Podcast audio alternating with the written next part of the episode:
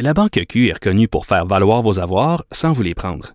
Mais quand vous pensez à votre premier compte bancaire, tu sais, dans le temps à l'école, vous faisiez vos dépôts avec vos scènes dans la petite enveloppe. Hmm, C'était bien beau. Mais avec le temps, à ce compte-là vous a coûté des milliers de dollars en frais, puis vous ne faites pas une scène d'intérêt. Avec la Banque Q, vous obtenez des intérêts élevés et aucun frais sur vos services bancaires courants. Autrement dit, ça fait pas mal plus de scènes dans votre enveloppe, ça. Banque Q. Faites valoir vos avoirs. Visitez banqueq.ca pour en savoir plus. Écoutez Antoine Joubert à l'animation du balado Le Guide de l'Auto, la référence de l'industrie automobile. Disponible sur l'application et le site cubradio.ca. Carfax Canada est fier de rouler aux côtés du balado Le Guide de l'Auto. Évitez les problèmes coûteux avec un rapport d'historique de véhicules de Carfax Canada. Visitez carfax.ca. Le conflit Russie-Ukraine avec Guillaume Lavoie. Bonjour Guillaume. Bonjour Mario. Euh, tu veux d'abord nous parler aujourd'hui d'une sorte d'admission qui n'a pas été formulée comme ça volontairement, mais qui, à travers les propos de, de Vladimir Poutine, s'entend une sorte d'admission concernant les sanctions économiques et leurs effets. Oui, alors si, euh, si on avait à traduire du russe, là, ça serait peut-être comme euh, aïe aïe. Euh, je trouve ça dur, là.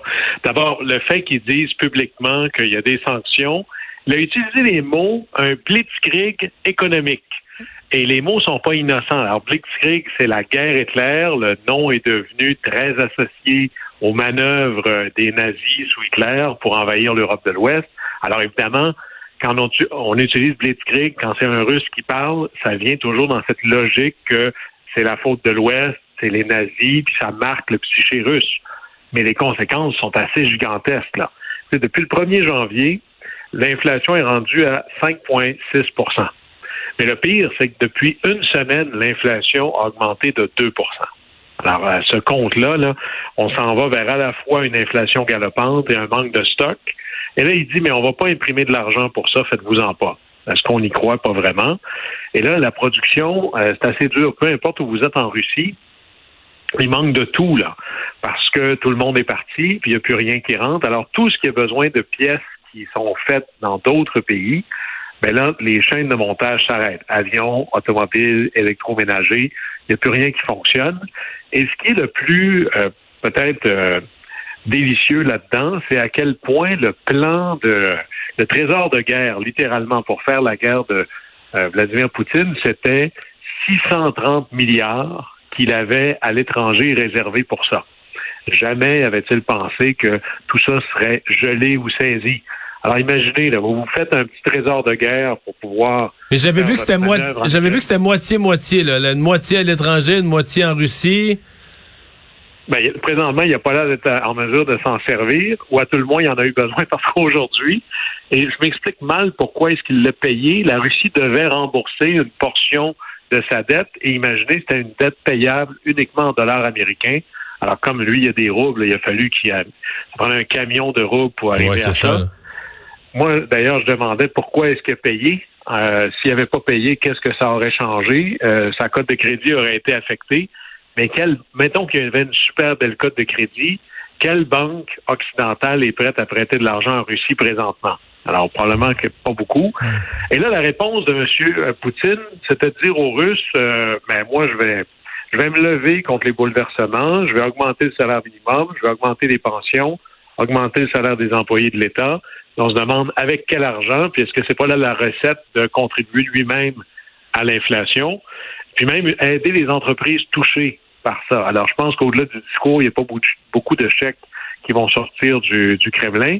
Et le plus, je dirais, délicieux, c'était un message à peine voilé Oui, il a dit, vous savez, il y a plein de compagnies étrangères qui ont quitté. Déjà un message pour les compagnies étrangères, essentiellement occidentales, qui veulent rester en Russie. Euh, vous êtes les bienvenus et celles qui vont rester vont avoir énormément d'opportunités de développement. Et pour moi, ça, c'est un signe très parlant de quelqu'un qui réfléchit dans une mentalité où la corruption est roi. Hein, il s'adresse essentiellement aux entreprises en disant si vous restez en Russie, vous allez avoir le pays à vous tout seul ou à peu près là. Si vous avez le goût de devenir un oligarque, là, euh, on va s'organiser.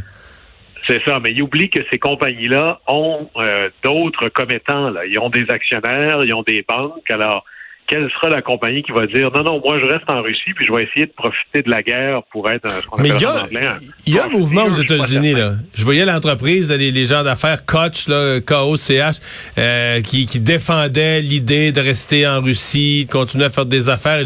Il y a, un, je dis pas que c'est un mouvement euh, dominant ou majoritaire, mais il existe un mouvement de, de multinationales, entre autres américaines, qui défendent pas la Russie, qui défendent pas la guerre mais qui défendent que, bon, les affaires sont les affaires, puis on a le droit de rester en Russie. Là. Ce mouvement-là existe. Il existe, et puis bon, les Koch brothers sont, sont très, très proches d'une droite américaine particulière. C'est eux qui sont derrière euh, la montée du Tea Party et autres. Est-ce que eux vont subir des, des sanctions? Euh, parce que là, la marge de manœuvre légale, elle est très, très, très mince. Là. Et si jamais il y avait un réel intérêt, imaginez comment vous faites pour continuer à faire des affaires en Russie si les banques n'ont pas le droit de financer vos activités en Russie. Alors, il y a plein de manières d'empêcher cette chose-là, mais moi, je pense qu'il va y avoir un risque réputationnel grandissant lié à ça, un peu comme dans une certaine dérive du mécartisme, il y avait l'idée de si tu as des amis russes, on ne parle plus j'ai bien hâte de voir quelle compagnie va pouvoir se défendre après mmh, d'être restée là.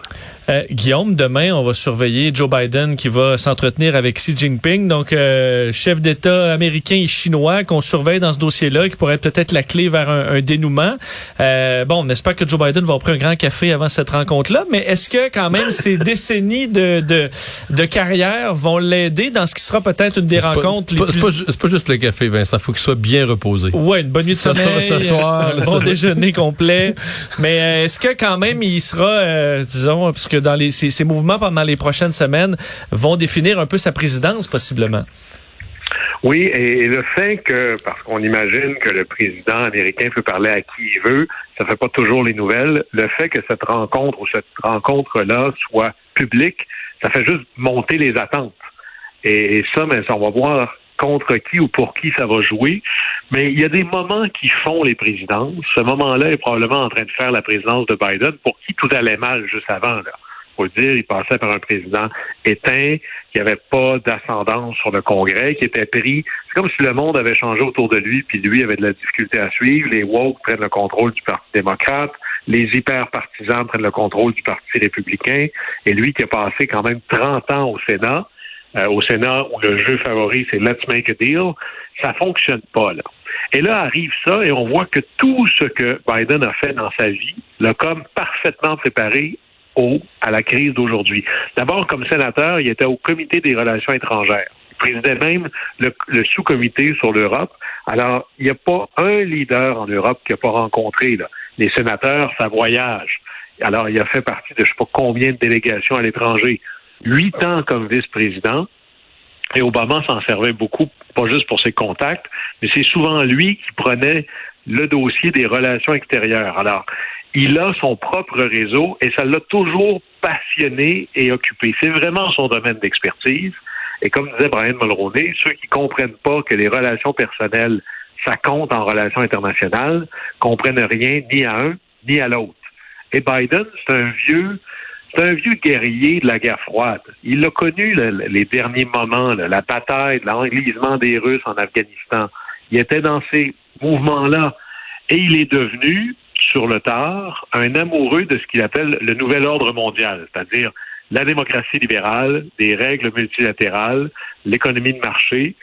Et tout son passé, tous ses réflexes sont l'idée que les États-Unis ne soient pas le policier de la planète, mais plutôt une espèce de leader à l'intérieur d'un monde multilatéral. Toute sa vie, ça a été ça. Toute sa vie, ça a été, si on bouge, il faut le faire avec l'OTAN, avec l'Union européenne, avec le G7. Alors, on ne surprend pas quand on voit l'habilité avec laquelle il a construit une alliance occidentale contre la Russie, que ce soit sur les sanctions ou le reste. C'est ça qu'il est, lui. Et j'écoutais son discours sur euh, le, fameux 800 millions d'aides à, l'Ukraine. Ça ressemble beaucoup à Franklin Delano Roosevelt. On est en 1940. Les Américains veulent pas aller dans un conflit militaire eux-mêmes en Europe. Roosevelt, lui, veut y aller et doit marcher une fine ligne. Et il invente un concept comme quoi les Américains doivent rester à la fois neutres et à la fois devenir l'arsenal de la démocratie. Et là, il dit aux usines, produisez des avions, produisez des fusils, des bombes, puis on va envoyer tout ça en Europe. Mais on prend pas parti, par exemple. Quand il est entré en guerre, il y en avait du matériel. Il a, ben, il a complètement transformé l'économie américaine en mode guerre, mais il y avait déjà presque un peu avant euh, décidé de prendre parti sans prendre parti. C'est vraiment ce que font les États-Unis présentement. Euh, présentement, il est même en train de dépasser. D'ailleurs, j'écoutais le discours du président Zelensky devant le Parlement allemand. Euh, ils ont un peu, euh, il leur a frotté les oreilles. C'était assez spécial, en disant même au Parlement allemand, vous êtes des leaders d'Europe. Comment ça se fait qu'un pays, l'autre côté de l'Atlantique, nous aide plus que vous? Et ça, c'est une leçon très dure pour les Allemands qui veulent se voir et jouer un rôle de leader au sein de l'Europe. Alors moi, je m'attends à ce que l'Union européenne euh, décide à tout le moins, là, parce qu'il y a une grande conversation en Europe depuis longtemps et qui s'accélère de, à un moment donné, il va falloir assumer notre propre sécurité nous-mêmes. Hein, il y a quand même l'Allemagne, la Grande-Bretagne, la France. On devrait être assez costaud pour avoir une réelle défense européenne et se dire on va arrêter de s'appuyer sur le grand frère de l'OTAN, qui sont les États-Unis. Alors regardez bien s'accélérer je dirais, le positionnement militaire et la puissance militaire de l'Union européenne. Ça va être intéressant de voir le leadership allemand là-dedans. Ça, ça va être spécial. Finalement, tu penses qu'il y a des leçons pour nous en Ukraine? C'est intéressant de voir le rôle de l'Ukraine, pas juste du président Zelensky, mais aussi du peuple ukrainien. C'est quoi le leadership? Il y a des leçons à tirer de ça euh, pour le Québec et pour le Canada. D'abord, c'est pas juste la taille. Hein, on le voit, c'est pas le plus riche et le plus puissant. Euh, L'Ukraine est en train d'être à la tête d'une coalition internationale et c'est loin d'être le plus riche et le plus puissant. Mais la première leçon, c'est que tu peux pas être plus, tu peux pas demander à d'autres d'être plus engagés que tu l'es toi-même. La première chose, souvenez-vous quand le président Zelensky avait dit aux Américains, j'ai pas besoin d'un sauve-conduit pour me sauver, j'ai besoin de munitions. Et c'est parce que lui et les Ukrainiens ont décidé de se battre jusqu'à leur dernier souffle que ça nous a entraînés à faire de même peux pas être convaincant si t'es pas toi-même le plus convaincu. Mais ils ont, ils ont potentiellement changé l'histoire du monde parce que s'ils avaient capitulé la deuxième journée, après l'attaque, mettons, l'attaque est le jeudi matin, le vendredi soir ou durant la fin de semaine, l'Ukraine capitule, euh, ça change tout, là. On aurait un président en exil installé quelque part aux États-Unis ou en Grande-Bretagne. C'est un peu ça la recette. Un, Poutine, un Poutine triomphant, peut-être prêt à aller plus loin en, dans l'OTAN en disant après un tel succès militaire, pourquoi s'arrêter? Euh... Exactement. Puis la deuxième grande leçon de leadership, euh, et là-dessus, euh, avait donné le même exemple sur l'environnement, il faut que tu agisses d'abord. Tu peux pas exiger des autres de bouger si toi, tu l'as pas fait au maximum de tes capacités d'abord. Alors, l'Ukraine l'a fait avec le reste du monde, mais imaginez pourquoi est-ce que c'est pas le Canada qui est le leader de cette coalition-là, comme on l'avait été, par exemple, sur l'Afrique du Sud, ben c'est parce que nous, on n'a pas fait le maximum qui pouvait être fait. Alors, tu peux pas demander aux autres d'agir si toi, tu n'as pas déjà agi.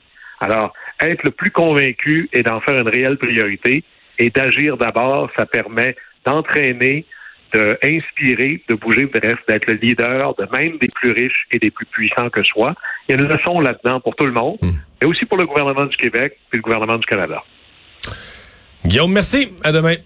Au plaisir.